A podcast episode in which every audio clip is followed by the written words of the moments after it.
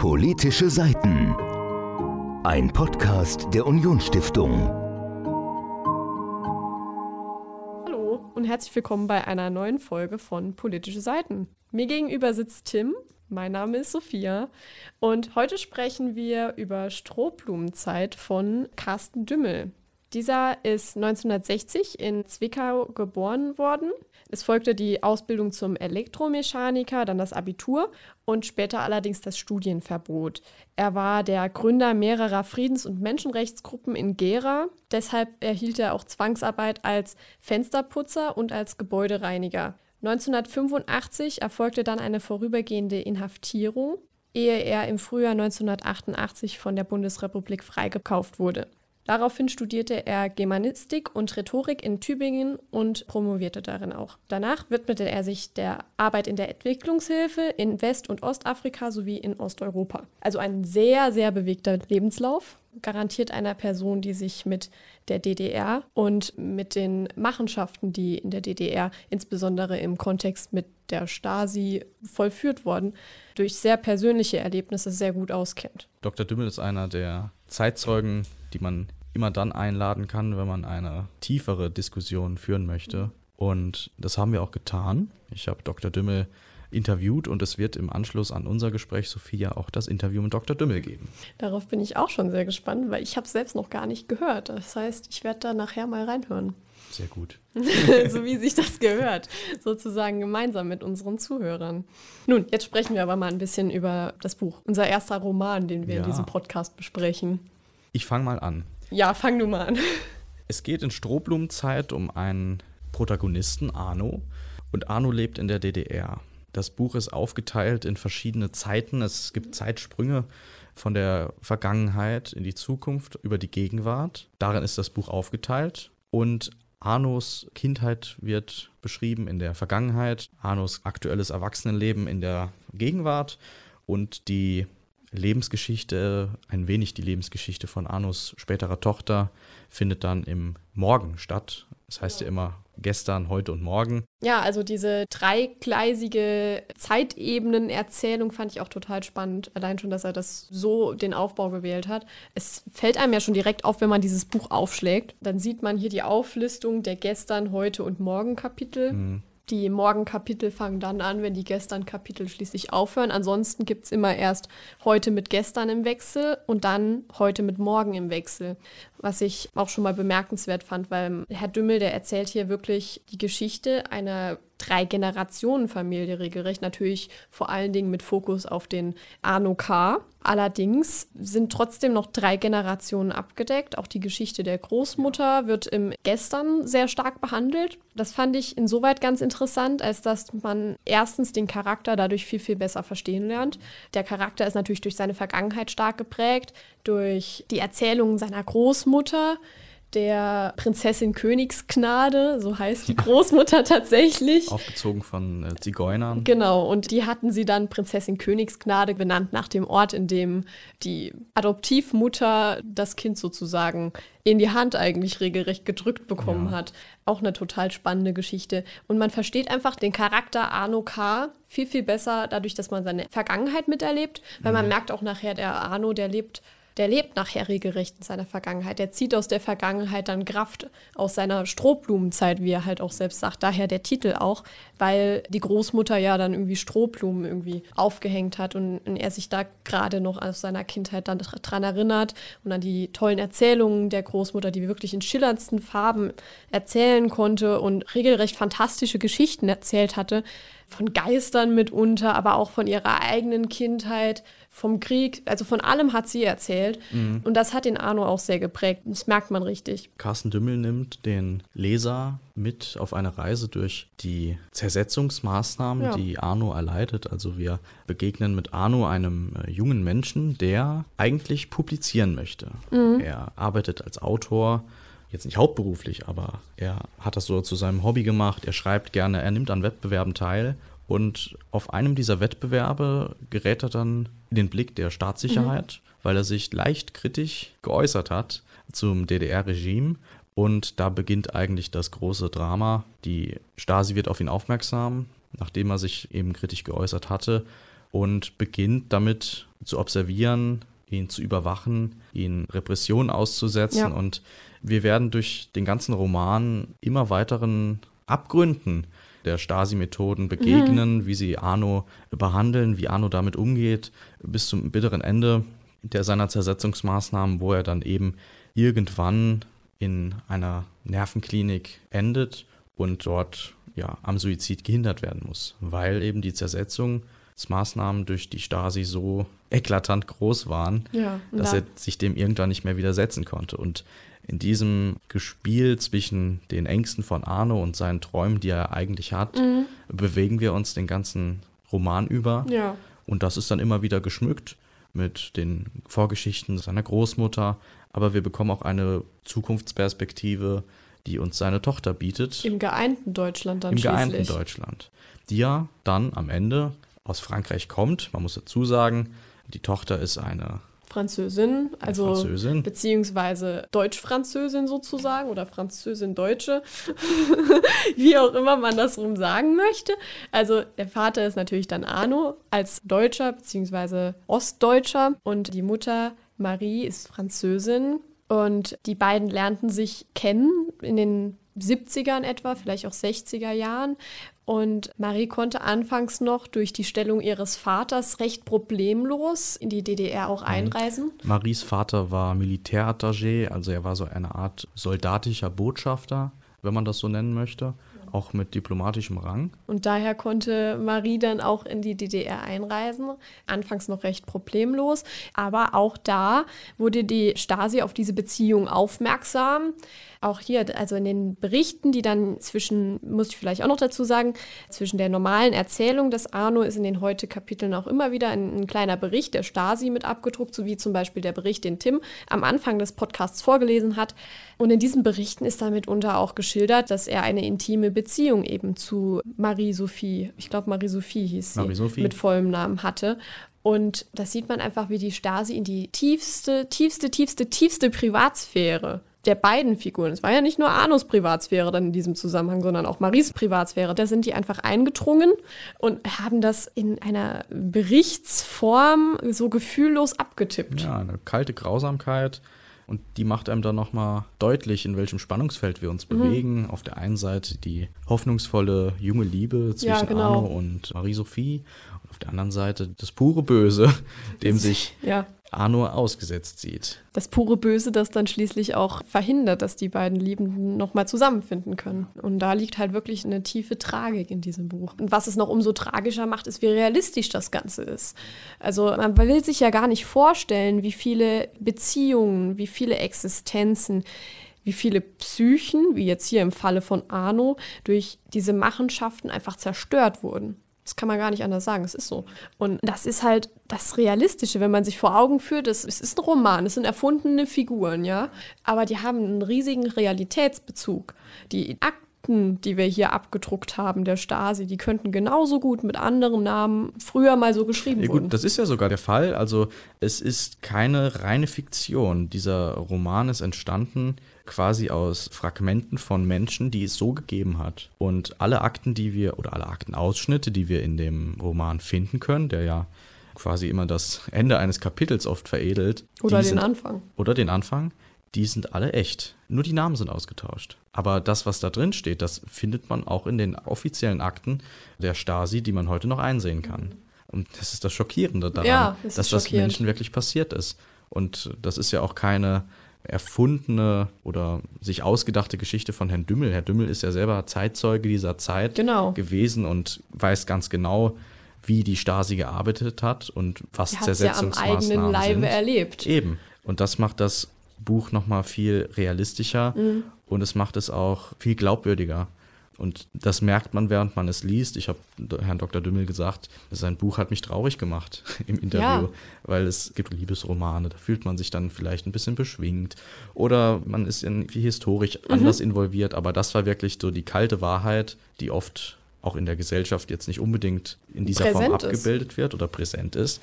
Und das hat es für mich so schwierig gemacht, weil man wusste, das ist den Menschen passiert. Mhm. Und es ist ihnen nicht vor 400 Jahren passiert, es ist ihnen vor einer Generation, vor zwei Generationen passiert. Ja. Und nicht weit weg.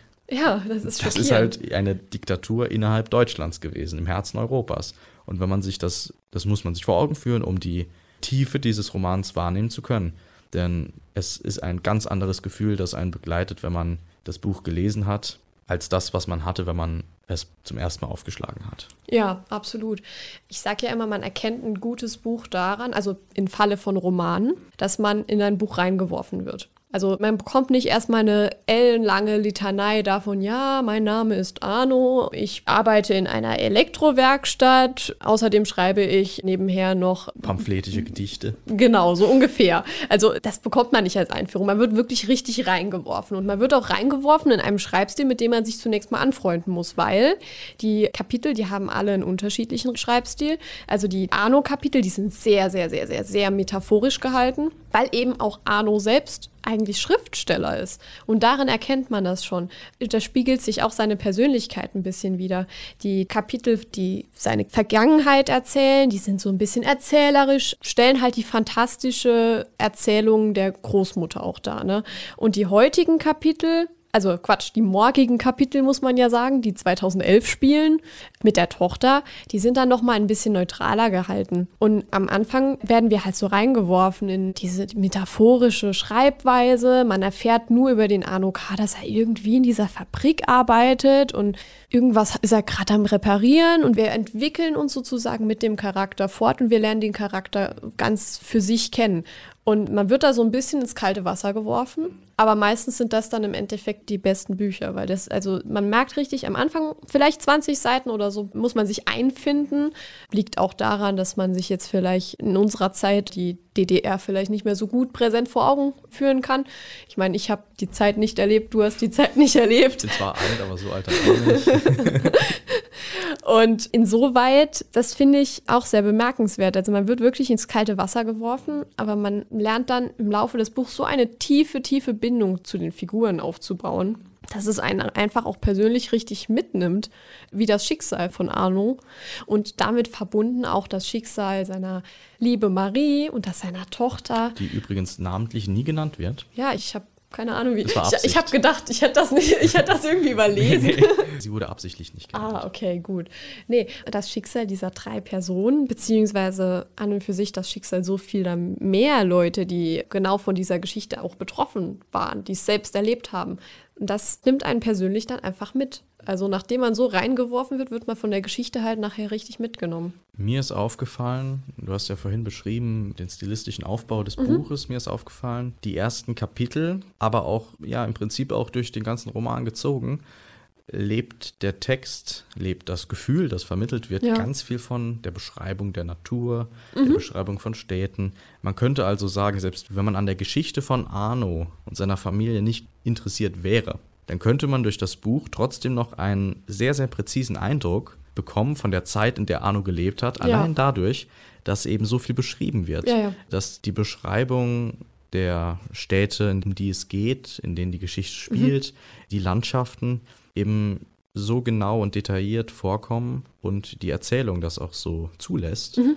dass man sich wirklich hineinversetzen kann. Also ich war nach ein paar Seiten, damit musste ich mich erstmal anfreunden, dass man wenig direkte Rede und ich musste also mich damit Gerade in anfreunden. den Arno-Kapiteln wird überhaupt nicht geredet. Genau. Und das ist mir direkt aufgefallen. Es wurde aber dadurch abgefedert, dass mich die, die Anschauung der Natur, der Umgebung und der Städte so gefesselt hat, Mhm. dass mich das gar nicht gestört hat. Ist vielleicht auch gar nicht schlecht. Es gibt so viele Bücher, da wird nur geredet und viele Leute reden auch, obwohl sie nichts zu sagen haben. So wie Und- wir gerade. Gerade. Und da ist es ganz angenehm gewesen, nochmal einfach sich darauf fokussieren zu können, wie Natur aussehen kann. Mhm. Wie ein Gefühl von Metropole, wenn man das in der DDR so nennen möchte, außer jetzt Berlin.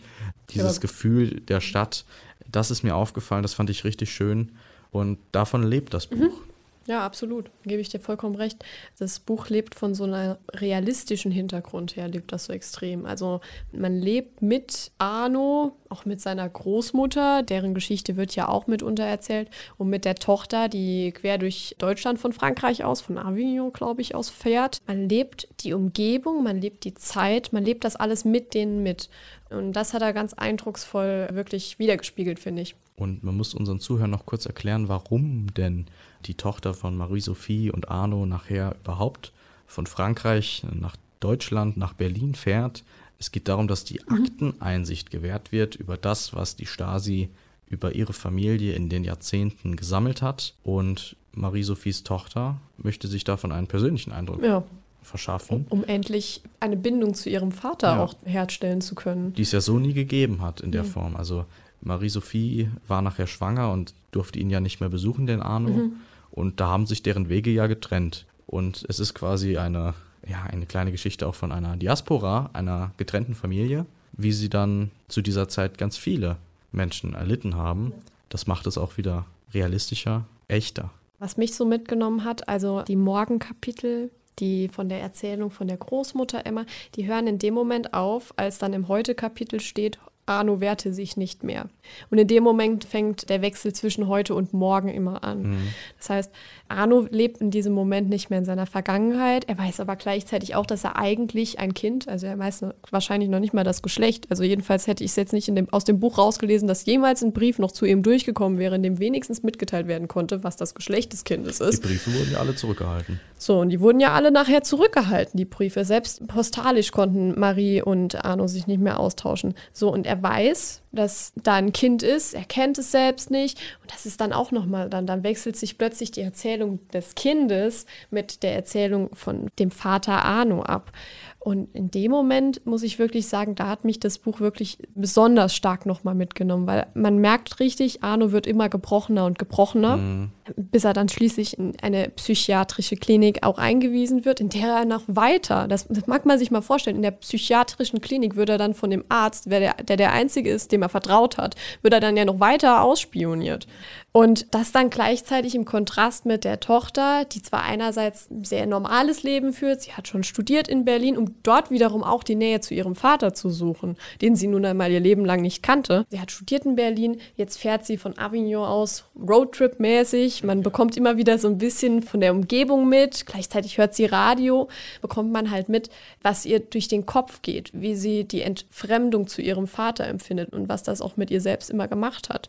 Also da merkt man auch, sie selbst ist auch so zwiegespalten. Mir ist aufgefallen, dass wir eine Geschichte wahrnehmen dürfen, in der die Stasi mit ihrer ganzen nüchternen Grausamkeit, wenn ich das so nennen darf, beschrieben wird. Das habe ich auch Dr. Dümmel im Interview gesagt, dass der Eindruck, den so junge Menschen haben, ich sage jetzt du und ich, dass wir ja gar nicht so viel über die DDR wissen oder die Geschichte der DDR, wie wir jetzt zum Beispiel über Schulunterricht, über die Geschichte des Nationalsozialismus wissen. Und dass das auch ein bisschen gefährlich ist, weil wir nicht mehr so darüber informiert sind, was denn damals überhaupt vorgefallen ist. Im Prinzip, wenn man über die Stasi redet, dann denkt man immer, ja, die haben halt ein bisschen ausspioniert und da waren Agenten und die haben halt geguckt, was du Die so haben machst. dann halt im Nebenzimmerchen gesessen und ein paar Wanzen installiert, Ja. aber so richtig tiefgehend wahrnehmen tut man es An nicht. ein paar Beispielen kann man das erklären. Also Arno war nicht aggressiv oder hat keine Hasspamphlete geschrieben. nee, er gar hat nicht.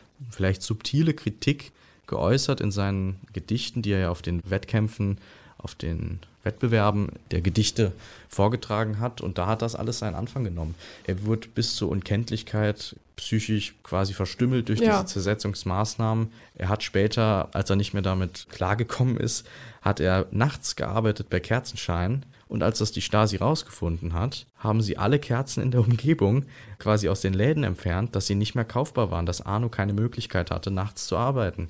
Diese und- Absurdität muss man sich erstmal Ja, vorstellen. Und diese, diese Perfidität. Ja, und Das ist so das ist, also heutzutage wird man ja sagen, das ist Stalking. Aber das ist ja Das ist noch schlimmer das ist ja noch viel schlimmer als Stalking, weil man daher der Begriff Zersetzung, also was anderes als dass da jemand zersetzt wird oder sich zersetzen lässt, fällt einem dazu gar nicht ein.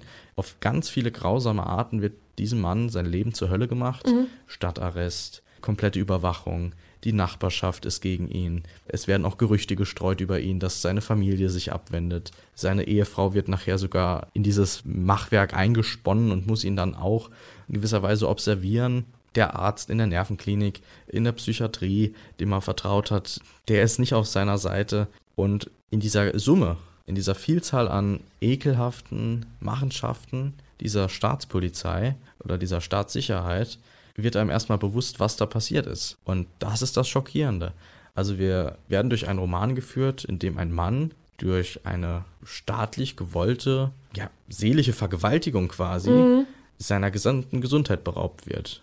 Und ja. das aus Gründen einer politischen Ideologie. Und deshalb, wir heißen ja politische Seiten, das ist ja überhaupt der Grund, warum wir uns heute damit beschäftigen. Und das gerade erst sich der Mauerbau gejährt hat. Jetzt zum 60. Mal. Also 61 gebaut. Jetzt haben wir 2021. Im August hat sich das gejährt. Ein schreckliches Jubiläum, wenn wir ganz ehrlich sind. Und ein Jubiläum, an dem wir auch viel darüber nachdenken müssen, was damals passiert ist. Und vielleicht auch darüber nachdenken müssen, ob man das nicht vielleicht nochmal anders in der Gesellschaft aufarbeiten müsste. Also unter Historikern ist das ja ein sehr, sehr aufgearbeitetes und differenziert betrachtetes Thema. Die Frage ist nur halt immer, wie weit ist das bei uns in der Gesellschaft angekommen? Wenn ich jetzt hier dieses Buch munter auf der Straße irgendwem geben würde und die würden es alle lesen, sagen wir mal rein hypothetisch. Das, ich weiß nicht, ob das so funktionieren würde. Ich glaube eher nicht, aber gehen wir mal davon aus stellt sich halt die Frage, wie viele Leute da dann sagen würden, ja, das ist größtenteils erfunden, so schlimm war das nicht. Oder, oder vielleicht umgekehrt sagen würden, ach ja, gut, oh Gott, war das wirklich so schlimm? Und das ist ein Gedanke, der mir hier halt auch, wie du eben auch schon angesprochen hast, oft durch den Kopf gegangen ist, als ich das gelesen habe, wie wenig das Bewusstsein für die Machenschaften der Stasi in der Bevölkerung überhaupt noch heute anwesend ist. Ich möchte dem Interview nicht vorgreifen, aber diese Frage habe ich Herrn Dr. Dümmel auch gestellt. Oh. Und er sagte auch, unter Historikern ist das, also die Aufklärung hat stattgefunden, mhm. sie wurde sehr ernst genommen und sogar noch intensiver als die Zeit des Nationalsozialismus ja quasi betrieben, weil die nach der NS-Zeit waren ja viele führende Akademiker und viele führende Gesellschaftsmenschen auch ja quasi verschmutzt durch ihre Vergangenheit. Selbst Teil des Machtapparats genau, gewesen auch. Und dann war das nicht so von einer rein akademischen Sicht geprägt, wie das bei der Aufarbeitung der DDR-Geschichte war. Das Problem ist weniger die mhm. Situation der Historiker, vielmehr die Situation des, wie gebe ich dieses Wissen weiter? Wie mhm. fließt das in die Stundenpläne der Schulen ein, in die Lehrpläne der Schulen? Und wie ist das gewollt? Kultusminister sind immer Politiker. Und wer entscheidet, was in den Lehrplan kommt? Wer hat da ein gewisses Interesse? Das ist auch eine Frage, der man sich dann stellen muss. Und wir haben jetzt die Erfahrung gemacht, dass wir deshalb nochmal informiert wurden, weil wir selbst danach gesucht haben. Aber in dem Moment, wo man nicht selbst danach sucht, kann man davon ausgehen, dass es einem auch niemand auf dem Silbertablett präsentieren will. Mhm. So viel zu der Geschichte mit der Aufklärung. Kleiner Teaser aufs Interview nachher. Aufs Interview, ein bisschen ein kleiner ein Teaser, ein Häppchen. Appetizer. Zeigt schon mal, wie spannend das Interview nachher sein wird. Ja, zwinker, ich zwinker. Ich kann es nur empfehlen. Wir haben eine Stunde lang sehr intensiv sprechen können. Und es ist ja nicht so, dass es, es gibt diesen Spruch, es war ja nicht alles schlecht früher. Aber das spielt bei diesem Buch nochmal eine besondere Rolle. Mhm. Das hat auch Dr. Dümmel gesagt. Er hat in diesem Roman auch seine Zeit quasi beschreiben können. Und verarbeitet auch, oder? Ja. Ja. Und es war, er nannte das seine DDR-Zeit. Aber es gibt auch die DDR-Zeit von ganz vielen anderen, die die Stasi so nicht kennengelernt haben, die nicht vom System so stark unterdrückt wurden. Die fröhlich wie viele, gelebt haben, die sozusagen. fröhlich gelebt haben, die ihre Feste gefeiert haben, die so waren wie wir im Westen, also wie unsere Vorfahren, also unsere Eltern im Westen. wir damals im Westen. also wie die Menschen zu der Zeit im Westen gelebt haben, die haben auch gefeiert, die haben auch geheiratet, die hatten Spaß im Leben, die sind zur Arbeit gegangen, so wie das die Menschen im Westen eben auch getan haben, nur eben unter anderen Voraussetzungen. Und deshalb sagte er, man muss dann gewissermaßen vorsichtig sein, eben aus dem Grund, dass es für jeden eine eigene DDR-Geschichte gab, dass man da nicht über allen Kamm schert, aber dass der Fokus auch auf die negativen Seiten dieser Diktatur auch mal gelenkt werden darf Klar. und dass das vollkommen legitim ist, zu hinterfragen, wie das überhaupt passieren konnte, wie es in einer zivilisierten Gesellschaft sowas überhaupt noch geben kann. Und das ist die Frage, die wir uns auch stellen müssen. Und damit ab zum Interview. so können wir das sagen, ja. Politische Seiten. Das Interview. Heute haben wir einen ganz besonderen Gast bei uns im Podcast. Heute ist Dr. Carsten Dümmel bei uns. Er ist Zeitzeuge und Autor, ein DDR-Experte, wie man ihn nur selten heute findet. Herr Dr. Dümmel, stellen Sie sich doch gerne mal vor. Da ich schon ein paar Jahre älter bin, ist das schnell und kurz schwierig. Also Carsten Dümmel, ich habe 28 Jahre in der DDR gelebt die meiste Zeit davon in Thüringen und habe in dieser Zeit vier Arbeitskreise unter dem Dach der Landeskirche Thüringen in der Stadt Gera gegründet und geleitet. Bin genau wegen dieser Arbeitskreise viermal kurzzeitig in Stasi-Untersuchungshaft gekommen und bin 1988 im Frühjahr, 18 Monate vor dem Fall der Mauer, freigekauft worden. Die Bundesrepublik hat also für mich bezahlt.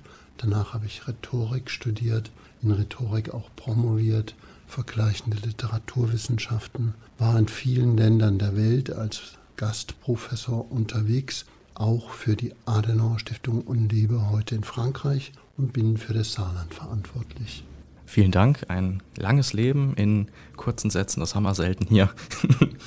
für unsere Zuhörer, Dr. Dümmel hat ein Buch geschrieben, ein Buch zur Zeit der DDR mit dem Protagonisten Arno K. Es spielt episodisch in mehreren Zeitformen, also wir haben die Vergangenheit, die Zukunft und die Gegenwart und in diesen Episoden werden immer verschiedene Lebensabschnitte des Protagonisten beschrieben. Herr Dr. Dümmel, was hat Sie denn eigentlich dazu gebracht, diesen Roman Strohblumenzeit zu schreiben? War das eine Aufarbeitung Ihrer eigenen Vergangenheit oder war das ein Festhalten der Geschichte? Nein, bei dem kurzen Vorstellen der Biografie habe ich wie immer Dinge weglassen müssen. Und so habe ich weggelassen, dass ich seit Mitte der 80er Jahre Erzählungen schreibe, dann später Essays und Romane und dass ich eben im deutschen Exilpen bin und auch für Writers in Prison im Exilpen zuständig bin. Das gehört zu Ihrer Frage schon dazu, denn der Roman ist nicht mein erster Roman, Strohblumenzeit. Er ist in drei Sprachen übersetzt worden und eigentlich hat dieser Roman einen autobiografischen Ansatz im Höchstfall zu 30, 40 Prozent. Der Rest ist Fiktion, ohne dass es reine Fiktion sei. Denn alles, was in dem Roman den Hauptpersonen Marie-Sophie oder Arno, der Großmutter und anderen Personen geschieht, all das ist realen Menschen geschehen, eben nicht nur einer Person und ich bündel das dann auf diese Person. Zu Ihrer Frage, ich war in im Jahr 2009 in Frankreich auf einer Lesereise meines Romans Le Dossier Robert und war in Bordeaux in einem Radiostudio und sagte dort auf die Frage von Journalisten, die in diesem Studio dabei waren, Comment expliquer la lune aux habitants du soleil? Zu Deutsch, wie kann man den Bewohnern der Sonne den Mond erklären? Weil es so schwierig war, Leuten, die an der Küste in Bordeaux aufgewachsen sind. In der Regel waren das sehr linke Journalisten, die auch geliebäugelt hatten mit dem Eurokommunismus in den 70er, 80er Jahren und die nun von mir ein Buch um die Ohren geschlagen bekamen, das sie ziemlich desillusionierte, eben Le Dossier Robert. Und einer der Journalisten, der sagte dann zu mir, aus dieser Zeile müssen Sie ein Buch machen. Comment expliquer la lune aux habitants du soleil? Und so blieb der Satz lange bei mir im inneren Zettelkasten und dieser Satz kommt eben in den Romanen wieder vor.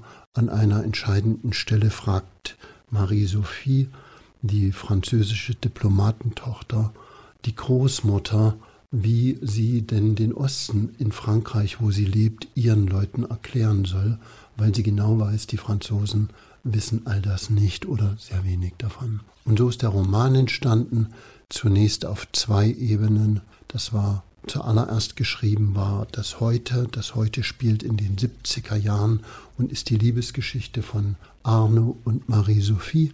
Ich wollte dies brechen mit einer schönen Kindheit. Das ist die Geschichte gestern und diese Kapitel alternieren permanent zwischen gestern und heute. Und die Kindheit ist eben die Kindheit Arnos in Mecklenburg bei einer Großmutter, die sehr eigen ist. Sie kann wahrsagen, sie erzählt ständig Geschichten und sie berät das halbe Dorf und wird mit wahren Gütern und mit Gemüse bezahlt. Und dann fehlte mir eine Stimme, eine junge Stimme.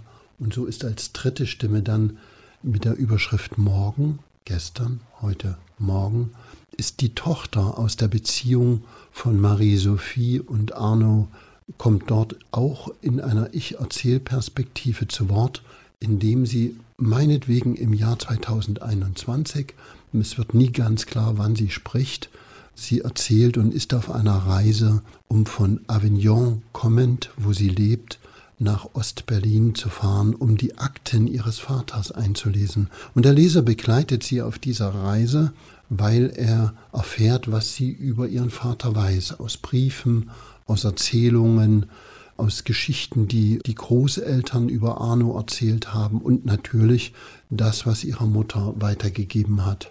Und so sind die Ebenen gemischt. Es sind 33 Kapitel. Ich sagte es, permanent alternieren zwischen gestern, heute, morgen. Das, diese zeitliche Reihenfolge, die war mir vorher nie so geläufig, also ich kannte das gar nicht. Es ist mal ganz erfrischend gewesen, etwas äh, gemischtere Kapitel zu sehen. Sie haben gerade die Geschichte von Marie-Sophie erwähnt und mir ist gegen Ende aufgefallen, dass sich Marie-Sophia, als sie im Café gefragt wird von einem jungen Mann, ob sie Französin ist, sagt sie, ich bin halb Deutsche, halb Französin. Ich konnte mir das aber nicht erklären, weil ich ja dachte, sie hätte keinen richtigen Bezug zu ihrem Vater und das, was sie über ihren Vater wusste, war ja dann eher aus den Erinnerungen der Mutter noch lebend. Ja, an dem Fall haben Sie etwas zu viel gelesen, denn die Frau, die am Ende sagt, ich bin halbe halbe, ist namenlos. Es ist die Tochter von Marie-Sophie, denn Marie-Sophie ist ja die Mutter von ihr. Die Tochter hat keinen Namen, das ist auch bewusst so gemacht im Roman, sie bleibt namenlos. Und sie hat ihren Vater nie kennengelernt, aber sie ist ja das Produkt der Liebe zwischen Arno und Marie-Sophie. Und Arno ist Ostdeutscher und Marie-Sophie ist Französin. Und so kommt dieser Satz. Und in diesen Schlusssätzen, oder es ist nicht ganz der Schluss, aber in diesen Sätzen spielt ja mit, dass sie zum ersten Mal das Gefühl hat, nicht mehr ohnmächtig zu sein und in dieser Entscheidung, wohin gehöre ich, bin ich mehr Französin, bin ich mehr Deutscher, in dieser Entscheidung sagt sie ja zum ersten Mal bewusst, ich bin Motti Motti, ich bin halb und halb. Während die Seiten vorher ganz deutlich wird, sie ist Französin und sie kann ihren Vater hinten und vorne nicht verstehen, weil naiv, wie sie als Französin ist, naiv glaubt sie, warum ist er nicht weggegangen, warum hat er sich so knebeln lassen, warum war das vielleicht ein Feigling, mein Vater? Sie kennt ihn eben nicht und erst nach und nach kommt sie zu einer besseren Meinung. Ich muss gestehen, dass mich ihr Roman etwas traurig gemacht hat, ja. bekümmert. Man merkt ganz am Anfang, es zieht sich durch alle Kapitel hindurch, dass die Geschichte sehr von der Beschreibung lebt, der Beschreibung der äußeren Umstände, der Umwelt, der Natur, aber auch der Gedanken der Protagonisten. Und selten wird gesprochen. Wenn, dann ist es ein innerer Monolog, war das beabsichtigt, dass man diese Sprachlosigkeit auch greifbar macht? Also es ist interessant und da merkt man, dass Sie den Roman aufmerksam gelesen haben. In der Kritik findet sich das sowohl in Frankreich wie auch in Kroatien oder in der deutschen Kritik, dass Journalisten, die aufmerksam waren, das feststellen, ohne Dialoge. Es gibt ein paar Monologe, aber es gibt keine Dialoge. Es gibt gespielte Dialoge, das sind dann die Zeit, in der Arno die Postkarten von Marie-Sophie liest und das Tagebuch wieder liest und dann merkt man, die beiden haben miteinander gesprochen, aber im direkten Kontakt gibt es das nicht. Und das ist bewusst so gemacht, auch in einem anderen Roman, eben Nachtstaub und Klopfzeichen und auch in dem Novellenband Die Grenzverletzung ist das so, es gibt keine Dialoge. Und das, also es gibt da in Grenzverletzung ganz viele Monologe, aber keine Dialoge, um eine Sprachlosigkeit mitzuzeigen. Mhm. Ist gelungen. ist mir gut aufgefallen. Jetzt ist es so, ich bin ja selbst noch relativ jung, erst 21 Jahre alt. Und in der Schule hat man immer viel über die Zeit des Nationalsozialismus gelernt, aber eher weniger über die Zeit der DDR und die Taten der Stasi, was ja verwunderlich ist, weil das ist ja bis vor 30 Jahren noch eine Diktatur im Herzen Europas quasi gewesen. Wie sehen Sie das? Glauben Sie, dass die DDR-Aufarbeitung erfolgreich war in den letzten Jahrzehnten oder wurde noch nicht genug gemacht? Die Frage ist nicht differenziert genug gestellt, wenn ich das so sagen darf, weil die DDR-Geschichtsaufarbeitung bei den Historikern, also den Wissenschaftlern, die Aufarbeitung bei den Politologen und auch selbst bei Psychologen ist exzellent. Viel, viel besser als die 30 Jahre nach dem Zweiten Weltkrieg mit der Geschichte des Nationalsozialismus, der SA, der SS, der NSDAP war. Also diese Aufarbeitung, Sie finden über die größten Unterthemen heute schon wissenschaftlichen Studien. Die Rezeption dieser Studien in Schulen, in Gymnasien, in Universitäten und in der breiten Gesellschaft ist unheimlich schlecht. Das liegt zum einen daran, dass es eine komplexe Materie ist. Es ist ihm nicht ganz so einfach und es sind viele Mischformen dabei, wo aus jemand, der klassisch ein Held sein könnte, dann doch ein Held und ein Täter wird.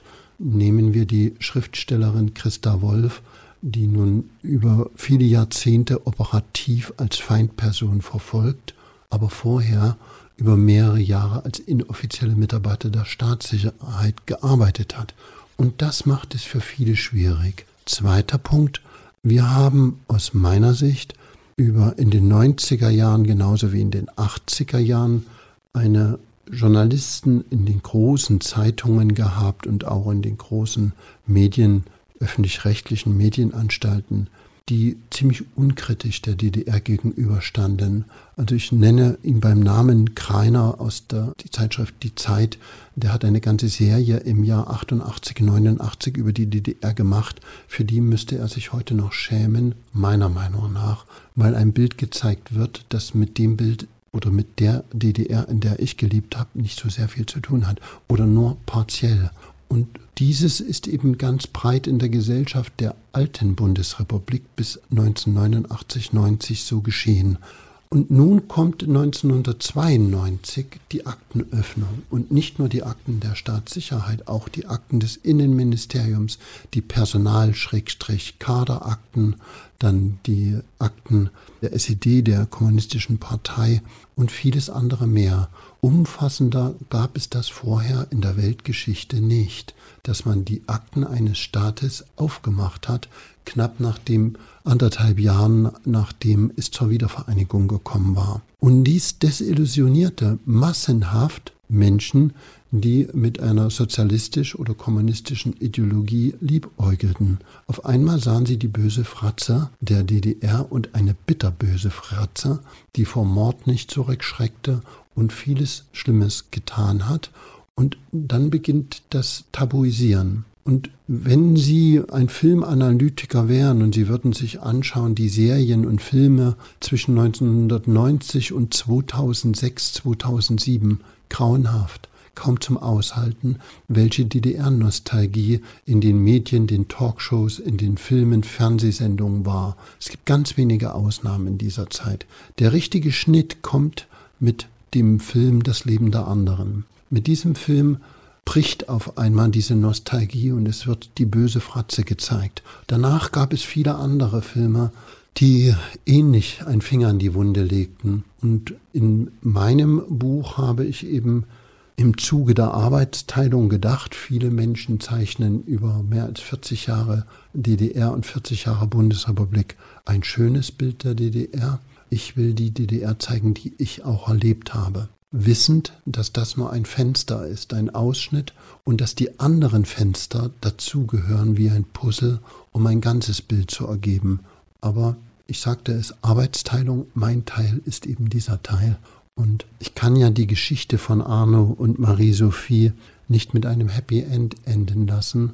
Und trotzdem gibt es glückliche Momente, in diesem Roman zwischen den beiden, aber auch zwischen der Tochter und der Vorstellung vom Vater, die sie hat. Ja. Und alles endet ja auch, zumindest bei der Tochter von Marie-Sophie und Arno, in einem Café mit einer fast analogen Situation, wie ihre Eltern sich einmal in Oranienburg kennengelernt haben in einem Café und plötzlich steht da dieser junge Mann mit einer Bleistiftzeichnung vor ihr und die Situation ist völlig vergleichbar und man weiß als Leser nicht, wie geht es weiter. Sie erwähnten vorhin die französischen Journalisten, die, als sie ihr Buch vorgestellt haben damals, desillusioniert wurden. Wie ist denn die Reaktion auf Ihr Buch in der breiten Masse der Gesellschaft oder der breiten Mitte? Stößt es da auf Wohlwollen oder Ablehnung? Ich kann das so nicht beantworten. Es ist für mich ein Rätsel, dass ich muss einen Schritt zurückgehen.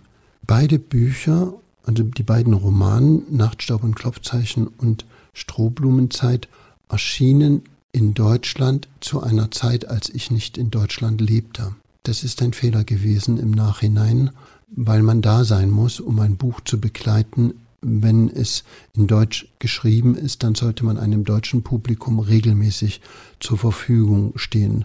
Aber auch das muss ich wieder relativieren, denn beim ersten Roman lebte ich in Afrika, in Westafrika, und ich konnte vieles einrichten. So bekam ich sehr zeitig eine Lesereise in Frankreich und mein Verlag hat sich damals sehr bemüht und ich bekam mehrere Lesungen in Nacherschein des Romans in Deutschland. Aber so, dass man ein Buch begleitet, ein Viertel, ein halbes Jahr, die Zeit hatte ich nicht, weil ich beruflich im Ausland war.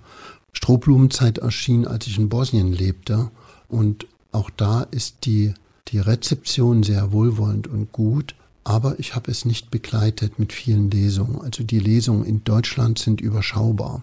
Ich kann Ihnen das auch nicht sagen, warum es einen großen Unterschied gibt und den gibt es, dass die französische Rezeption beider Romane größer ist als und viel heftiger war, als sie in Deutschland war. Ich habe es nicht gezählt, vielleicht 10, 15 Zeitungs- und Rundfunkkritiken in Deutschland zu beiden Büchern, aber in Frankreich ist sie mehr als doppelt so hoch und auch von stärkeren, also von kräftigeren Medien. Also Arte hat einen ganzen Beitrag über zwölf Minuten zu dem Roman gemacht, Strohblumenzeit, zweisprachig, Deutsch und Französisch. Das ist schon stark und das ist das Arte Frankreich, das es gemacht hat, also nicht das deutsche Arte. Und so ist eben mit anderen Liberations, eine linke Tageszeitung in Frankreich, aber die haben eine Dreiviertelseite darüber geschrieben. Das ist bei FAZ, um mal eine zu nennen, Süddeutscher oder Tageszeitung so nicht geschehen. Die Kritiken in Deutschland sind wieder regional im Osten stärker. Und da war ich auch erstaunt. Also Dresdner Neuesten Nachrichten, die Sächsische Allgemeine in Mecklenburg, eine Zeitung. Also so, dass die Westrezeption schwächer war, was die mediale Begleitung angeht. Dennoch war bei beiden Romanen die Lesungen, die stattgefunden haben, bei beiden Romanen waren im Westen viel stärker. Ich war in Leverkusen auf einem Literaturfestival gewesen. Ich war in der Lev Kopelev Bibliothek in Köln gewesen, habe eine ganze Woche mit Lesungen begleitet. So etwas habe ich in Hoyerswerda, Dresden, Leipzig nicht erlebt. Das sind dann einzelne Buchhandlungen, die mich eingeladen haben. Also Sie merken hier, die Unkenntnis des Lesers im Westen führt dazu, dass ich zur Lesung eingeladen werde. Im Osten führt sie nicht dazu. Das hat meiner Meinung nach auch etwas mit Scham zu tun und auch mit Tabuisieren, dieses Thema nicht anzufassen oder nicht einen Spiegel vorgehalten zu bekommen. Aber das sind Interpretationen, ich kann es nicht belegen. Erstaunlich ist für mich tatsächlich die Rezeption in Kroatien gewesen und die starke, der starke Widerhall in Frankreich und dass ich eben auch mit dem Buch Einladungen hatte. Ich war mit dem Buch in Albanien gewesen und ich war mit dem Roman in Südafrika gewesen. Also dass da eine Resonanz war und eine starke Resonanz war, wie ich sie in Deutschland eher nicht gespürt habe. Klammer auf, ich war aber auch nicht da. Ich war im Ausland. Klammer zu. Das Besondere heute ist ja, dass ich den Autor selbst fragen kann. Ich ist noch nicht allzu lange her, da musste ich literarische Erörterungen in der Schule schreiben. Das Problem war oft, was hat der Autor denn wirklich gemeint oder warum hat er das denn so geschrieben? Die Frage, die jetzt kommt, bezieht sich auf den Titel Die Strohblumenzeit. In einem zeitlichen Kapitel gestern wird der Begriff genannt. Äh, dort heißt es, Großmutters Blumen waren haltbare Blumen. Trockenblumen mit Blütenblättern wie Papyrus oder Papier, weiß-gelb, manchmal ocker-orange. Später im Jahr wurden sie zu Kränzen geformt oder zu Sträußen gebunden. Vergangene Farben des Sommers, die auch im Winter nicht welkten. Aufbewahrt für alle Zeit unsterbliche Blumen. Winterzeit war Strohblumenzeit. Was meinen Sie damit und warum war das so besonders, dass das Buch danach benannt wurde? Es ist die Interpretation dessen, was Sie vorgelesen haben. Die Strohblumen sind die einzigen Blumen, die die Farben retten, obwohl sie sterben. Sie bleiben so, aber es sind tote Blumen. Sie simulieren über die kalte Jahreszeit das Leben. Um im Frühjahr werden sie weggeworfen, obwohl sie immer noch ihre Farben haben, weil im Frühjahr die neuen Blumen kommen und dann im Sommer auch wieder Strohblumen geerntet werden, die am Kupfertreten aufgehangen, dann getrocknet werden, damit sie die Farben bewahren und dann eben zu Sträußen geflochten werden. Also, die Strohblumenzeit ist für mich im Titel das simulierte Leben, die Schönheit aufbewahrt, aber es lebt nicht wirklich. Und jetzt muss man bei den handelnden Personen schauen im Roman, was davon Simulation ist und was real ist und was übrig bleibt von diesen Strohblumenzeit. Sie haben in Ihrem Buch in einem Kapitel einen Einblick in Arnos Bücherwelt gegeben. Da waren unter anderem Autoren wie Heinrich Böll, Max Frisch, Sigmund Freud und was mich gewundert hat, auch George Orwell. Bei Orwell fällt immer direkt 1984 ein, ein Buch von 1949, der totalitäre Überwachungsstaat, die Dystopie einer sozialistischen Partei Englands. Ich habe mich direkt gefragt, wie kann das denn sein, dass solche Bücher überhaupt erlaubt waren? Weil das ist ja gefühlt die Blaupause für das, was den Menschen dort wirklich passiert ist.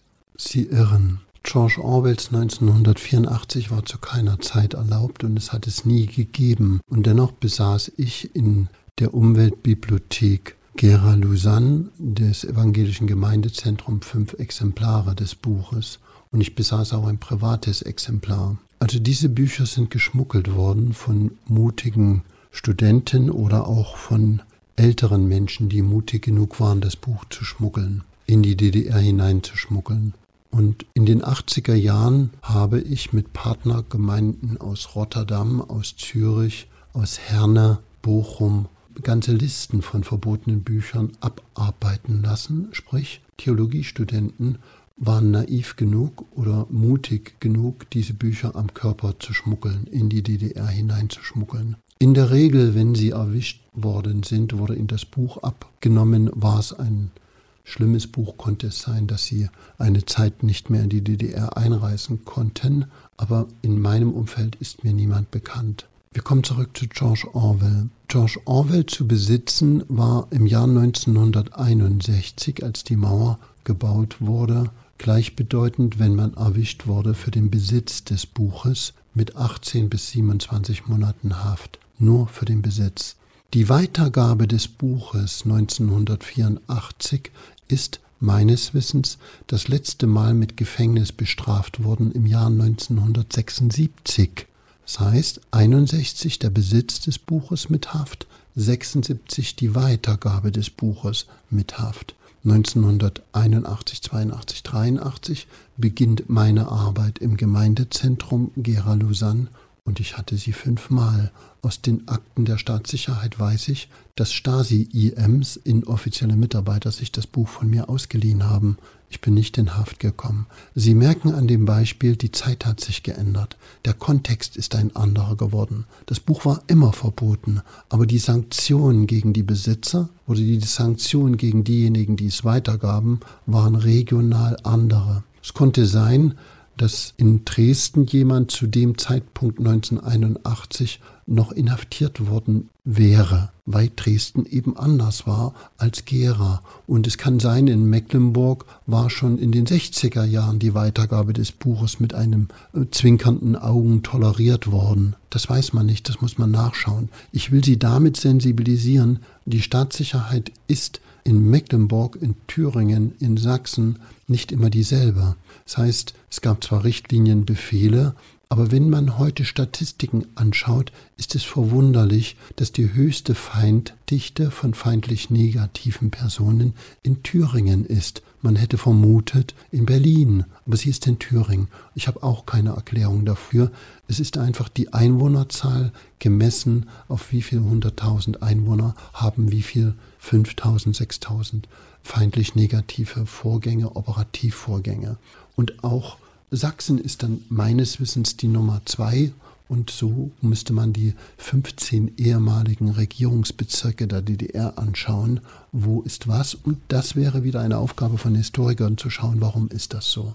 Wir haben jetzt ja gelernt, in was für Probleme man geraten kann, wenn man das falsche Buch um sich hat. Als ich Strohblumenzeit gelesen habe, konnte ich gar nicht verstehen, warum Arno K. überhaupt so dermaßen verfolgt und zersetzt wird. Wir lernen, dass er literarisch tätig ist, er publiziert oder er versucht es zumindest und seine Texte zumindest ist ja einer davon auch im Buch geschrieben worden, sind ja jetzt keine Hasspamphlete. Das sind eher subtile Kritiken am System. Und ich konnte die ganze Zeit über nicht nachvollziehen, wie denn eine Staatssicherheit so dermaßen getrieben fast hinter dem Arno her ist. Also wir lernen ja auch im Text, er wird ja bis in den Wahnsinn getrieben. Am Ende fast suizidal in der, in der Nervenklinik. Und alles hat damit angefangen, dass er einen leicht kritischen Text geschrieben hat. Und das kann ich mir nicht erklären, weil das ist ja schon ein geringeres Delikt, sage ich mal. Was wäre denn passiert, wenn er wirklich kritisch noch mehr Kritik geäußert hätte? Es ging mir einfach nicht in den Kopf, dass das, aus meiner Perspektive kann ich das ja auch gar nicht verstehen als junger Mensch, dass das früher so war. Wir sind wieder bei dem Satz Comment expliquer la lune aux habitants du Soleil? 1974 gab es in Schwerin einen Poetikwettbewerb. Bei diesem Poetikwettbewerb nahm ein Arbeitskreis Lyrik teil mit mehreren Autoren, jungen, jungen Autoren, Studenten, Oberschüler, also Gymnasiasten, die in diesem Kreis, Arbeitskreis Lyrik, versuchten, kreativ zu schreiben.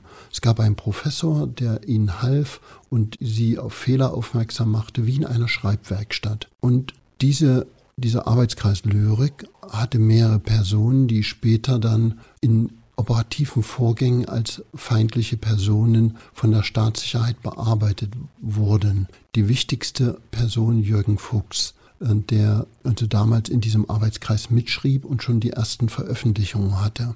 1974 bei diesem Poetikwettbewerb geschah etwas, das fast alle wichtigen Preise, also für das Drama, für Lyrik, für Kurzgeschichte, gewannen Leute aus diesem Arbeitskreis. Und dies konnte man sich nicht ohne weiteres erklären, denn das war kein Arbeitskreis, den die FDJ, die Freie Deutsche Jugend oder den die SED leitete, sondern es war ein kleiner Arbeitskreis am Rande der Universität, der später, als er verboten wurde, mit demselben Namen in der Kirche sich wiedergründete, in der JG Mitte in Jena sich wiedergründete als Arbeitskreis Lyrik. Und das führte dazu, dass man, dass die Staatssicherheit sich die Leute genauer anschaute, die da gewonnen hatten. Und so sind die Streiter des Arbeitskreises Lyrik, Udo Scher, Jürgen Fuchs, Siegfried Reibrich, die sind in den Fokus der Stasi gekommen und nun hat man hingeschaut, weil es konnte ja nicht sein, wieso gewinnen die die Preise und man hat keinen Einfluss darauf gehabt. Und hier habe ich schon das wichtigste Moment genannt. Es geht um Kontrolle und Einfluss. Und so schaute man, Sie sehen es sehr stark an dem Text, den Sie im Roman wiederfinden. Philemon und äh, Daedalus und Philemon, zwei Figuren aus der Antike, die in Wirklichkeit nie zusammenkamen, aber hier kommen sie eben zusammen. Und in dieser Fortsetzung des Mythos, den ich da schreibe, ein Text, den Arno geschrieben hat, und Sie sehen in diesem Text, wie die Staatssicherheit ihn hinterher bewertet, weil der Text eben in der Stadt Bautzen geschieht als Bautzener Begegnung, wird sofort Bautzen als Synonym für die größte politische Haftanstalt, die es als Vollzugsanstalt in der DDR gab, Bautzen II, gesehen. Also man nimmt immer die negative Konnotation auf, obwohl der Text mehrere Kafkaeske Züge hat, weil es, es geschehen Dinge, ohne dass man einen logischen Schluss dafür hat, wieso kommt der Puppenspieler ins Gespräch mit der Hauptfigur in diesem Text, wieso geschieht das, was ist das auslösende Moment. Man findet als Leser nur beim zweiten oder dritten Hinblicken überhaupt den Grund, warum es zu diesem Gespräch kommt in diesem inneren Text. Und da merkt man also, was geschehen ist, wie die Staatssicherheit diesen Text negativ bewertet. Und diese reale Geschichte, die ich Ihnen gerade erzählt habe, war für mich der Anlass für Arnus K., der ja auch in seiner Geschichte einen Poetikwettbewerb gewinnt.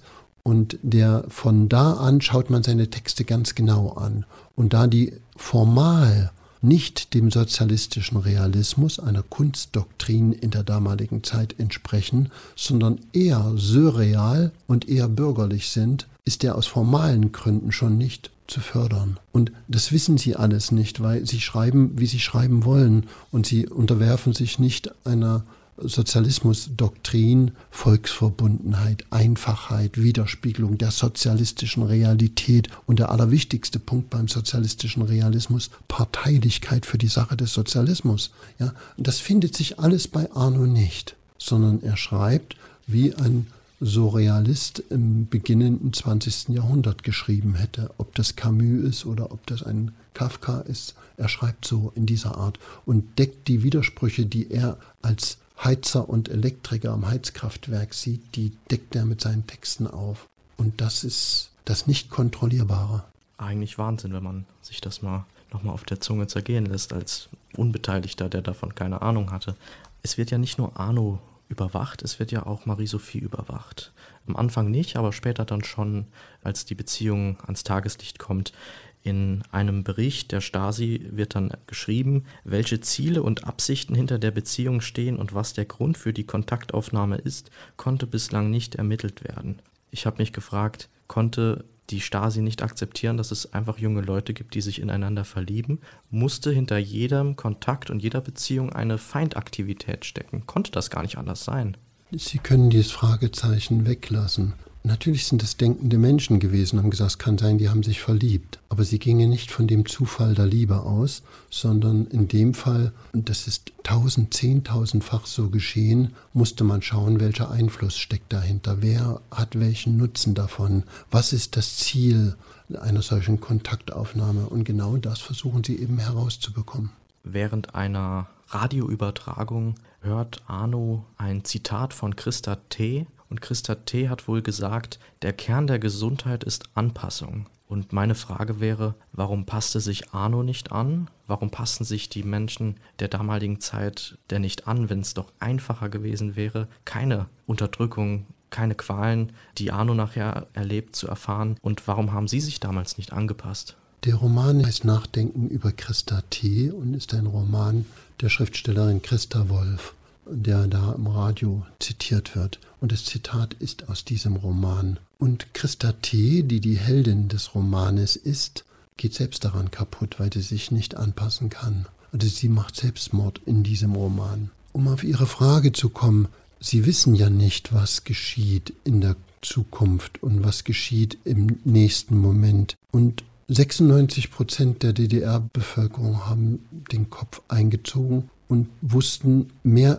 instinktiv, wo rote Linien sind, teilweise im vorauseilenden Gehorsam, wo rote Linien sind, die man besser nicht überschreitet und sind damit gut zurechtgekommen. Und auch das in den 50er Jahren war eine leise Kritik viel gefährlicher als eine mittellaute Kritik in den 80er Jahren. Sie müssen also wieder unterscheiden die Jahrfünfte oder die Jahrzehnte. Dazu kommt die Region und wo haben Sie diese Kritik geäußert. Manchmal sage ich eine Staatsratseingabe in den 50er Jahren an Walter Ulbricht, weil es diese oder jene Lebensmittel nicht gibt und man formulierte diese Staatsratseingabe scharf, hätte zur Inhaftierung und Verurteilung führen können. Eine Staatsratseingabe an Erich Honecker im Jahr 80 über fehlende Lebensmittel hätte kein Mensch mehr gefährdet. Überhaupt nicht. Ja, gar nichts. Und wenn Sie 20 solche Eingaben schreiben, hätte keiner Notiz davon genommen oder wenig Notiz genommen. Die Zeiten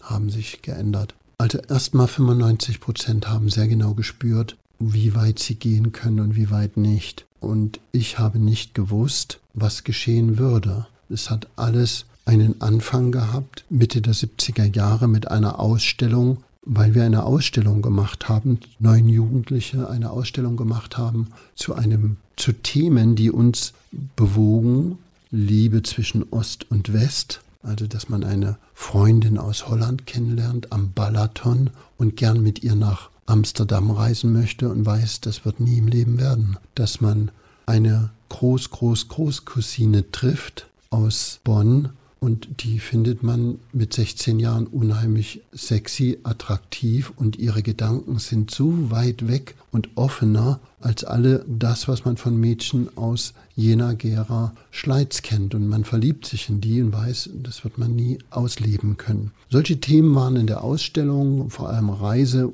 Freiheiten, mal wegreisen zu können, sich mal den Eiffelturm anzufassen und nicht nur im Bildband zu schauen. Solche Themen. Wir sind gar nicht zu den Themen Menschenrechte gekommen, sondern nur reisen und lieben und sich sehen dürfen. Was pubertierende 16-, 17-Jährige so in eine Ausstellung packen, denn älter waren wir nicht. Und diese Ausstellung hat dazu geführt, dass neun Leute kurzzeitig in Stasihaft kamen und alle neun gesperrt wurden, um ein Abitur. Wir waren in Ausbildungsklassen mit Abitur und alle wurden gesperrt und kamen in die Ausbildungsklasse als Uranbergleute ohne Abitur, um im Uranbergbau Uran abzubauen. Das hat niemand verstanden von uns. Das sahen wir als Schikane. Und dann beginnt etwas. Dann sucht man sich Gleichgesonnene und versucht den nächsten Schritt. Später war es eine Ausstellung gegen die Biermann-Ausbürgerung, nicht wissend, was das für Folgen hat. Ein Staat, der einen Künstler ausbürgert und man sagt, ey, da bin ich nicht einverstanden damit. Und plötzlich ist man selbst im Fokus dessen. Und so ist es Schritt für Schritt, dass man oder dass ich nicht in der Lage mich sah, wo sollte denn der Punkt sein für Anpassung. Ich habe nicht gedacht, dass ich irgendetwas mache, was feindlich ist. Ich hielt das für machbar, legitim, um dann schmerzhaft festzustellen, das ist nicht machbar. Jedenfalls nicht in der Zeit und nicht in den Umkreis der DDR, in dem ich lebte. Also Biermann 1976, rotes Handtuch, rote Karte, damit war man disqualifiziert. Äh, aber niemand hat es einem vorher gesagt. Wir haben es gemacht und dann erfahren. Und um dies ganz ehrlich zu sagen, in den späteren Jahren, ich glaube so 1986, 84, 85, gab es Vernehmungen mit Leuten des Innenministeriums, Rat der Stadtabteilung Inneres oder mit der Staatssicherheit, wo die sagten, wir machen einen Cut, Herr Dümmel. Sie ziehen nach Greifswald, Schwerin, Rostock, eine Stadt im Norden. Wir kümmern uns um eine Neubauwohnung für Sie. Wir kümmern uns um einen Studienplatz, denn in der Zwischenzeit hatte ich mein Abitur über das Abendgymnasium nachgeholt. Und Sie garantieren uns keine Arbeit mehr in irgendwelchen kirchlichen Kreisen. Und Sie können studieren, was Sie wollen, und wir sorgen dafür. Ich habe denen kein Wort geglaubt. Kein Wort, weil dazwischen waren sechs, sieben Jahre vergangen, seit 76 sechs, sieben Jahre, wo sie mir ihre Instrumente gezeigt hatten. Also ich sagte das dann damals auch denjenigen, ich glaube Oberleutnant Gutmann, schöner Name, Oberleutnant Gutmann, dem sagte ich das auch. Nein, ich glaube Ihnen kein Wort. Und morgen ist wieder alles anders. Und übermorgen, wenn ich das Studium fertig habe, kriege ich keinen Arbeitsplatz, weil Sie das so wollen. Nein, also ich habe mich darauf nicht eingelassen. Und mein Vater, meine Mutter, beide sollten unterschreiben, sich von mir zu distanzieren, wie andere Menschen in meinem Umfeld auch.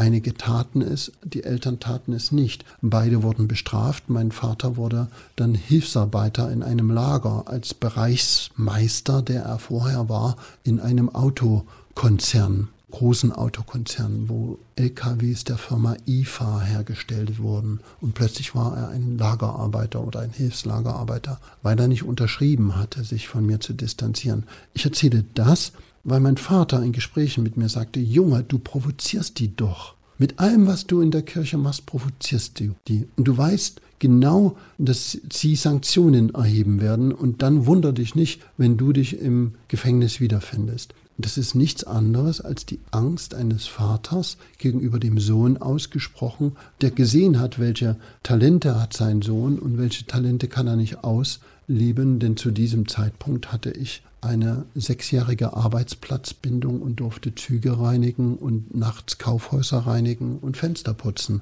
Das sah mein Vater und war in Angst deshalb. Aber mein Vater ist der Angepasste gewesen an diesem Punkt, weil ich kam dann mit ganz naiven Sätzen, Vater, wer sagt dir, dass das, wie die denken, normal ist? Es gibt einen Stasi-IM-Bericht, da sage ich der Stasi, als sie sagt, finden Sie sich ab, Sie werden nie in diesem Staat studieren. Und dann sage ich denen, meinetwegen, dann studiere ich eben in Rotterdam, Frankfurt, Main oder in Zürich.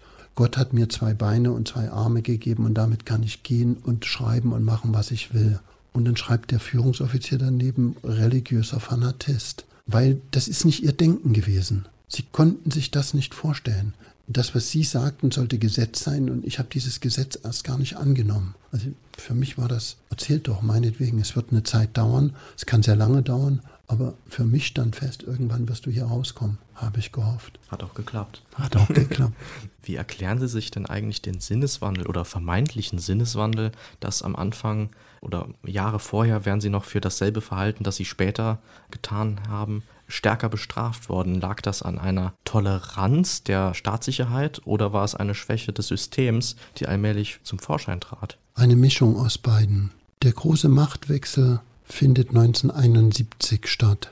Ulbricht wird fast über Nacht abgesetzt oder entmachtet. Der neue Mann ist Erich Honecker, von Brezhnev abgesegnet, dem sowjetischen Diktator. Und Honeckers großes Ziel war es, die völkerrechtliche Anerkennung der DDR als zweiten deutschen Staat. Im Übrigen, diese Anerkennung hat er in vielen, vielen Ländern der Welt geschafft. Ich habe die Zahlen nicht vor Augen, aber bei Ulbricht lag das noch so im Anfang zweistelligen Bereich, 30, 40, 50 Länder der Welt, die die DDR anerkannt hatten. Bei Honecker in der Endphase sind das schon weit über 100 Länder gewesen und auch große Länder, wichtige Länder. Ich kann sie Ihnen jetzt nicht sagen, ich müsste nachlesen, ob Italien, Schweden die DDR anerkannt hatten. Die Bundesrepublik hat es bewusst nie getan, Gott sei Dank, nie getan. Und diese Anerkennung parallel mit den in der 70er Jahren beginnenden Entspannungspolitik in Mitteleuropa, Stichwort Schlussakte von Helsinki über Sicherheit und Zusammenarbeit, KSZE Helsinki. 35 Staaten unterschreiben da und die DDR als sozialistischer Staat unterschreibt mit. Und in der Schlussakte von Helsinki gab es einen Annex und mit diesem Annex stand, dass jedes der Mitunterzeichnerländer die Einwohner des Landes, das unterzeichnet, freistellt, in jedes der Mitunterzeichnerländer ausreisen zu können. Das konnte die DDR nicht. Also hat sie entsprechend eigene Dienstanweisung, wie man das auslegen sollte und wie man das unterbindet. Also ab 75 gibt es drei, vier Befehle und Dienstanweisungen zur Unterbindung rechtswidriger Versuche, die DDR zu verlassen. Ein internationales Gesetz und nationale Gesetze, die dagegen sind, die aber nicht öffentlich waren, die als vertrauliche oder geheime Verschlusssache gehandelt wurden. Kein Mensch kannte die in der DDR. Man berief sich auf Helsinki und plötzlich war man kriminalisiert. Aber in dieser Phase der Entspannungspolitik mit Helsinki, die DDR wurde Mitglied der UNO im selben Jahr wie die Bundesrepublik Mitglied der UNO wurde, in dieser Phase passte es eben überhaupt nicht, eine hässliche Fratze zu zeigen, die DDR so zu zeigen, wie sie Ulbricht gezeigt hat, mit vollen Haftanstalten in Bautzen oder in Cottbus oder in anderen großen Gefängnissen, sondern man wollte sich liberal man wollte sich würdig zeigen, im großen Club der Länder Mitteleuropas mitspielen zu dürfen. Also musste man simulieren. Man simulierte Demokratie nach außen, man simulierte liberales Denken, Bitte erinnern Sie sich an den Ausspruch für Künstler, es kann keine Literatur mit Tabus in der DDR geben. Und das Komma hat man dann immer vergessen, wenn sie auf dem Boden des Sozialismus steht. Das war der Nachsatz. Und die Künstler fingen inspiriert durch diesen Satz, also Literatur ohne Tabus an oder Kunst ohne Tabu, fingen an, Theaterstücke und Bücher zu schreiben. Ulrich Blenzdorf, Die neuen Leiden des jungen W., Volker Braun, Berichte von Hinze und Kunze und vieles andere wurde geschrieben, was an der DDR erscheinen konnte, wo man Jahre vorher gedacht hätte, dafür wäre man in Ulbrichts Zeiten ins Gefängnis gegangen. Jetzt mache ich wieder einen Schritt. Schaut man sich aber an, wie da in dieser Zeit die Staatssicherheit reagiert, dann gibt es ein Zitat, das das oft macht. Es geht nicht um eine Literatur und Kunst ohne Tabus, liebe Genossen, sagt Erich Mielke. Es geht darum, jetzt die Spreu vom Weizen zu trennen und zu erkennen, wer ist wer. Das Zitat. Mielke aus dem Jahr 1972. Also man nutzte das, simulierte eine Offenheit auch dem Westen, der ganzen westlichen Welt und intern auch den Leuten, um dann genau zu wissen, wen haben wir vor uns, auf wen können wir uns verlassen. Das ist ja eigentlich an Perversion irgendwann nicht mehr zu überbieten. Was fühlen Sie denn, wenn Sie die Entwicklung der letzten Jahre so weltweit betrachten mit dem immer gläserner werdenden Menschen durch Überwachung, durch Ortung, gerade über Internetkonzerne. Die Menschen geben all ihre Daten, all ihre Persönlichkeitsrechte quasi mit Kusshand noch weg. Oder was jetzt in den letzten Jahren war mit Corona, dass die Regierung auch in Freiheitsrechte eingreift, so begründet es im Einzelfall auch gewesen sein mag. Sehen Sie da eine Parallele zu Ihrer Zeit früher und wie schätzen Sie die Entwicklung ein? Denn es wird ja wahrscheinlich immer erst noch ein bisschen schlechter, bevor es besser wird. Ich bin ja nicht naiv. Jeder Geheimdienst und erst recht Geheimpolizei, Unterschied Hannah Arendt zwischen Geheimpolizei und Geheimdienst, wird alles an Informationen speichern und nutzen, was sie können. Parallelen sind für mich in der Form so nicht eins zu eins zu sehen. Und trotzdem schütze ich mich und gebe bei Lesungen wie bei Gesprächen, Vorträgen jungen Menschen den Rat, doch ein bisschen sorgfältiger mit dem umzugehen, wie man heute Dinge, Informationen weitergibt. Also es wird ihnen schwerfallen, Dinge zu mir privat zu finden, eine private Telefonnummer, eine private E-Mail, schon Anschriften der letzten 20 Jahre im Netz zu finden zu mir, wo ich wohne. Wir reden nicht über Arbeitsanschriften, fällt ihnen schwer, werden sie nicht finden. Das hat aber was damit zu tun, dass ich sie gar nicht preisgebe. Ich selbst für mich bin auch in verschiedenen Medien gar nicht präsent, sei es Facebook oder sei es Instagram, das Twitter. Das sind meine Entscheidungen. Ich nutze sie. Ich nutze sie teilweise mit Pseudonym, aber ich nutze sie nicht, dass Sie einen Carsten Dümmel auf Facebook finden können. Ich gebe Ihnen ein Beispiel und ich gebe Ihnen dahinter die Realität. Ein junger Mann ist 1981 in Haft gekommen, in Gera, in Untersuchungshaft der Staatssicherheit. Und vor ihm saßen drei Mitarbeiter der Staatssicherheit. Und dann kann man guter Polizist, schlechter Polizist, all die Spiele, die wir heute kennen, das war auch dort so. Und derjenige, von dem die Staatssicherheit wusste, der in Jeans mit etwas längeren Haaren in einem karierten Hemd da saß und der als Musik Rory Gallagher und die Rolling Stones mochte, das war derjenige, der den Zugang zu dem jungen Mann fand. Und nach 72 Stunden Vernehmung unterschreibt dieser junge Mann eine Verpflichtungserklärung als inoffizieller Mitarbeiter und einen Tag später wird er tot in seiner Zelle gefunden. Und jetzt muss man sich fragen, hat derjenige, den wir jetzt gar nicht angesprochen haben, der weitergegeben hat, welche Musik hat dieser junge Mann gemocht? Welchen Typ von Person bevorzugt er? Was mag er überhaupt nicht? Hat der Mitschuld an diesem Tod des jungen Oppositionellen? Also, Sie kaufen immer denselben Rotwein im Internet. Sie posten auf Facebook, dass Ihnen Bier zuwider ist und Sie einen guten Burgunder vorziehen. Sie haben als Lieblingsgetränk nicht alkoholisch grünen Tee und Jasmintee. Und das wissen alle, die sie im Internet verfolgen, wissen das. Das sehen die vor ihnen stehen und das posten sie auch. Und in 20 Jahren sind sie Staatssekretär für Wirtschaftsfragen und fahren nach Nordkorea. Wenn niemand sie fragt, aber vor ihnen steht ein Burgunder und eine Tasse Jasmintee, hat der Geheimdienst seine Aufgaben gemacht. Und er wird sie gemacht haben. Ganz, ganz sicher. Und es ist ein Schritt mit mehreren Schritten, um Vertrauen zu erzielen. Die Frau, die Ihnen dann da gegenübersteht, wird Ihr Typ sein. Ausgesucht nach dem, was Sie als Profil hinterlassen haben. Für den Hörer, ich sehe Sie jetzt lächeln. Ich habe den Bundespräsidenten AD, Herrn Wulff, einmal diese Geschichte erzählt und er musste lachen, weil seine Frau vor vielen Jahren einmal gesagt hat, in einem Interview, wie gern er Bananensaft trinkt. Und er sagt, im letzten Winkel in Kirgisistan kriegt er heute Bananensaft ungefragt hingestellt. Also es ist längst so.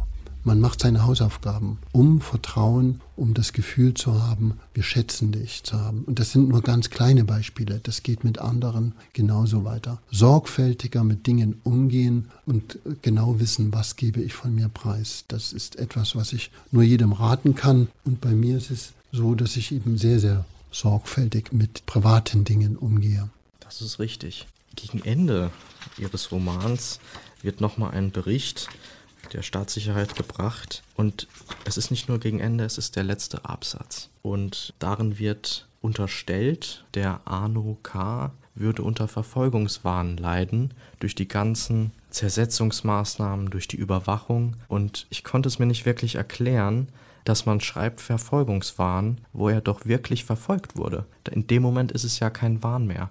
Und dann habe ich mich versucht, in den Mitarbeiter der Stasi hineinzuversetzen, der das dann wohl abgetippt hat. Was muss denn in so einem Kopf vorgegangen sein, dass man einem Mann unterstellt, er würde unter Verfolgungswahn leiden, obwohl ganz klar ist, dass man selbst und andere dafür verantwortlich ist, dass dieser Mann Verfolgungswahn fühlt, aber nicht unbegründet, sondern er ja wirklich verfolgt wird das erschien mir so unlogisch, aber es muss ja Gründe geben, warum das so erzählt wird und warum geschrieben wird, Verfolgungswahn. Also dieser Absatz, den Sie ansprechen, das ist nichts erfunden. Das ist alles so montiert aus verschiedenen Originalberichten. Auch das Verhindern eines Suizides, ja, um sich uns zu entziehen, auch das ist Originalton aus Stasi-Akten. Aber sie gehen von einem allwissenden einen Person aus. Dem ist nicht so. Jemand, der die Konzeption macht, an einem operativen Vorgang sind mehrere Mitarbeiter dran.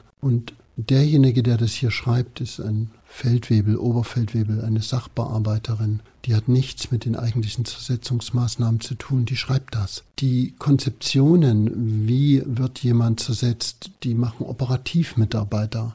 Die Umsetzung der Maßnahmen machen in der Regel inoffizielle Mitarbeiter der Staatssicherheit, die dann den abhören oder die ihn verfolgen, die ihn observieren, die Berichte über ihn schreiben. Es ist also nicht in einer Person, sondern in mehreren angelegt. Und auch da ist es entlehnt von mir einen Bericht mit der Liedermacherin Bettina Wegner oder mit dem Dichter Günther Ullmann bei beiden. Den hat man so zugesetzt, dass beide in den Berichten vorgeworfen wird, sie leiden unter Verfolgungswahn. Und daneben liegen die Abhörprotokolle, daneben sind die Leute, die auf sie angesetzt waren, 14, 16, 18 IMs, die sie beschatten in der Arbeit, auf dem Weg zur Schule, in dem Kindergarten. Das ist daneben. Also sie müssten es zusammenbringen die verschiedenen. Und am Ende ist es vielleicht eine Person, ein Führungsoffizier, der das alles bündelt und sieht und der die Schlüsse ziehen müsste, wie Sie sie ziehen. Und es geht ja aber gar nicht darum zu sagen, wir machen hier etwas Schlimmes oder Schlechtes. Es geht darum, den Feind in seiner Arbeit zu stoppen. Und wenn er dabei verrückt wird oder wenn er dabei Suizid macht, dann ist das so. Das ist zynisch, aber dann ist das so dann waren diese Zersetzungsmaßnahmen ja meistens ja auch sehr effektiv. Sonst würden sie ja nicht gemacht werden. Ja. Leider ist das ja so. Herr Dr. Dümmel, zum Abschluss, wir reden ja jetzt schon fast eine, auf die Sekunde eine Stunde, würde ich gerne noch eine Frage stellen. Ich zitiere jetzt aus einem Tagebucheintrag von Arno aus dem Jahr 1975. Erster Tag im neuen Jahr. Etwas Schwermut und Traurigkeit. Wieder ein Jahreswechsel ohne Marie. Gestern blieb ich allein mit meinen Büchern, am Abend las ich eine Sammlung von Bachmann-Gedichten. Die halbe Nacht lagen sie mir auf der Seele, hätte sie gern Marie vorgelesen. Alle Tage, der Krieg wird nicht mehr erklärt, sondern fortgesetzt. Das Unerhörte ist alltäglich geworden, die Uniform des Tages ist die Geduld. Und ganz besonders aufgefallen ist mir der letzte Satz, das Unerhörte ist alltäglich geworden, die Uniform des Tages ist die Geduld. Auf was warten denn die Menschen, die die Uniform der Geduld tragen? Also warum sind sie geduldig? Und wie konnte es überhaupt passieren, dass das unerhörte Alltag wurde? Ja, die zweite Diktatur. Also nach zwölf Jahren Nazi-Diktatur kommen vier Jahre sowjetische Diktatur in der SBZ, die an Grausamkeiten sich nichts nahm. Also da sind ja verschiedene Konzentrationslagern der Nazi in anderer Form als Gefängniskonzentrationslagern weitergeführt worden bis 52. Buchenwald, um eines zu nennen, fünf Eichen, um ein anderes zu nennen, die sind fortgesetzt worden. Also in dieser zweiten oder 2 plus Diktatur haben die Menschen nichts anderes erfahren. Sie wollen überleben und sie wollen zurechtkommen und sie wollen lieben, lachen, feiern, heiraten, wie anderswo auch. Das ist ihnen wichtig und dafür müssen sie irgendwie sich einrichten. Und zweiter Punkt, sie hoffen dann trotzdem darauf, dass es eines Tages besser werden wird oder eines Tages anders werden wird. In einem Roman, den ich gelesen habe, ist dann später verfilmt worden, sagt ein Pfarrer, wie lang hat das Römische Reich gedauert? Wie lang hat die in die Diktatur gedauert? Und erzählt durch und er kommt auf Zahlen, auf Durchschnittszahlen, die aber alle länger sind als ein Menschenleben. Und das macht ihn dann so unglücklich, weil er sagt, werde ich dieses später noch erleben? Oder ist das für meine Kinder oder Enkel da? Also zählt auf, wie lange Diktaturen oder Reiche, eben das Römische Reich, gedauert haben. Und dieser Mantel der Geduld ist natürlich, sich ja nicht in Gefahr zu bringen, wie ich es vorhin schon geschildert habe, um zu überleben. Und wir reden heute über das Buch und wir reden über Staatssicherheit, aber nochmal 95 Prozent haben gelebt, geliebt. Zwei Millionen Menschen sind in die SED Mitglied geworden aus Gründen, weil sie überzeugt waren, aus Gründen, weil sie verändern wollten, aus Gründen, dass sie aus Opportunismus einen guten Job oder einen Studienplatz wollten. All das gehört damit hinein. Und die haben sich in Geduld geübt, wann ihre Stunde kommt, wo sie für sich das private Glück in der Familie mit Freunden greifen können, wann sie einmal die Erlaubnis vom Papa Staat bekommen, was weiß ich, zur Dienstreise nach Stockholm reisen zu dürfen im Leben. Davon hat man dann geträumt und äh, die Moldau-Schiffsfahrt über das sozialistische DDR-Reisebüro, das war dann der Höhepunkt in zehn Jahren. Man kann es sich gar nicht mehr richtig vorstellen. Herr Dr. Dümmel, ich danke Ihnen für das Gespräch und Ihre guten Antworten zu meinen Fragen. Ich hoffe, den Zuhörerinnen und Zuhörern ist heute auch noch mal etwas über die DDR-Geschichte Neues entgegengekommen und ich hoffe auch, dass wir das in Zukunft weiter fortführen können, auch mit meiner Kollegin Sophia. Wir werden uns ja nicht nur mit DDR-Romanen beschäftigen, sondern auch mit anderen zeitgenössischen Schriftstücken. Dr. Dümmel, vielen Dank, dass Sie heute da waren. Vielen Dank Ihnen. Und damit vielen Dank fürs Zuhören. Ich hoffe, ihr hattet eine interessante Zeit in unserem Podcast. Gerade auch mit dem Interview von Herrn Dümmel, das Tim netterweise geführt hat.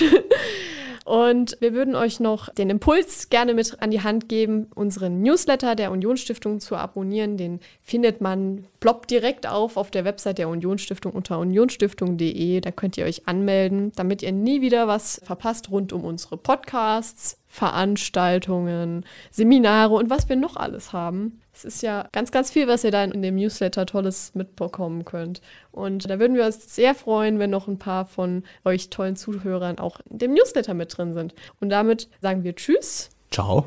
Und bis zum nächsten Mal. Das war Politische Seiten, ein Podcast der Unionsstiftung. Mehr Informationen im Netz unionsstiftung.de